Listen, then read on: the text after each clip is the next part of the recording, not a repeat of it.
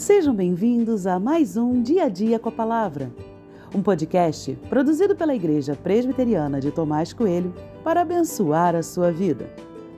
O título de hoje é A Depravação da Humanidade e tem por base o texto de 2 Samuel 16, 21 e 22, que diz: Aitofel respondeu a Absalão: Tenha relações com as concubinas de seu pai, que ele deixou para cuidar do palácio.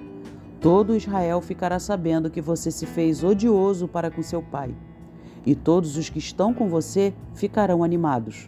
Então armaram uma tenda para Absalão no terraço, e ali, à vista de todo Israel, ele teve relações com as concubinas de seu pai.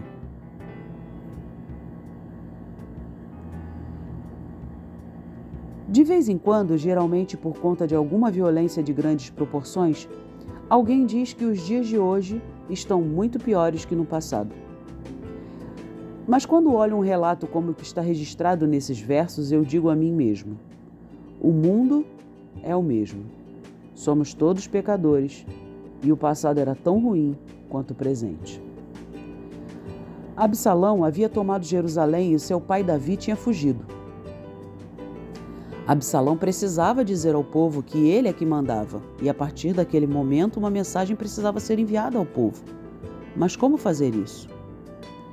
Aitofel, o traidor, orientou Absalão que tivesse relações sexuais com as 70 concubinas de seu pai que tinham ficado no palácio. E não só isso, que ele fizesse isso para todo mundo assistir. E por isso uma tenda foi arrumada no terraço para que o povo visse. Ou seja, um ato imoral e público. Existem muitas lições nesse texto, mas foco na depravação da humanidade. O nosso mundo é feito de absalões. A imoralidade toma conta do nosso dia a dia e a perversidade é algo que enche o nosso noticiário. Essa perversidade tem influenciado outros dia após dia. Manter-se reto e puro num mundo sem defeitos é fácil. O desafio é manter-se reto e puro num mundo contaminado pelo pecado. Fuja dos absalões da vida e não participe das suas atrocidades.